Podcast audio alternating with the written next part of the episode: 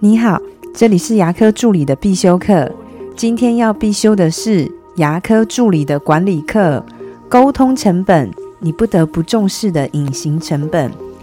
一谈到成本，我们第一个想到的就是材料的成本、设备的成本、时间的成本、薪资的成本。可是，你有没有发现到，我们牙科还有一个很巨大的隐形成本，那就是沟通成本。我发现，大部分造成工作上的摩擦，都是我以为造成的。我以为这位患者已经不用再约下次了，我以为他的模型已经回来了，我以为你把事情都做好了，我以为东西还没有用完呢。请大家不要期待有了赖的群组以后就可以不用面对面的开会沟通，要不然你就会一直很生气，觉得说我在赖上不是都说过了吗？怎么大家都一副不知道的样子啊？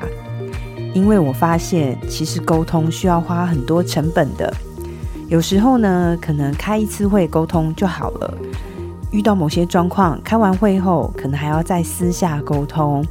遇到比较固执的人的时候，还要需要来回沟通的好几次。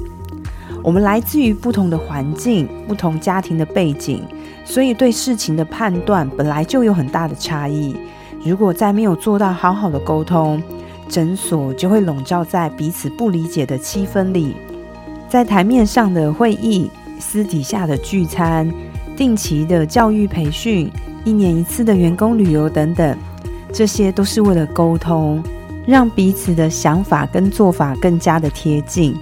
为了沟通而产生的成本绝对是必要的，千万不要以为有了科技的进步，有了赖的群组就可以节省这些沟通的成本。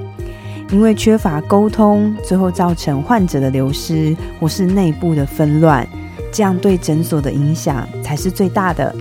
我今天的分享就到这边。如果觉得今天的内容对你有帮助的话，请帮我下载下来或分享出去，让更多人听得到。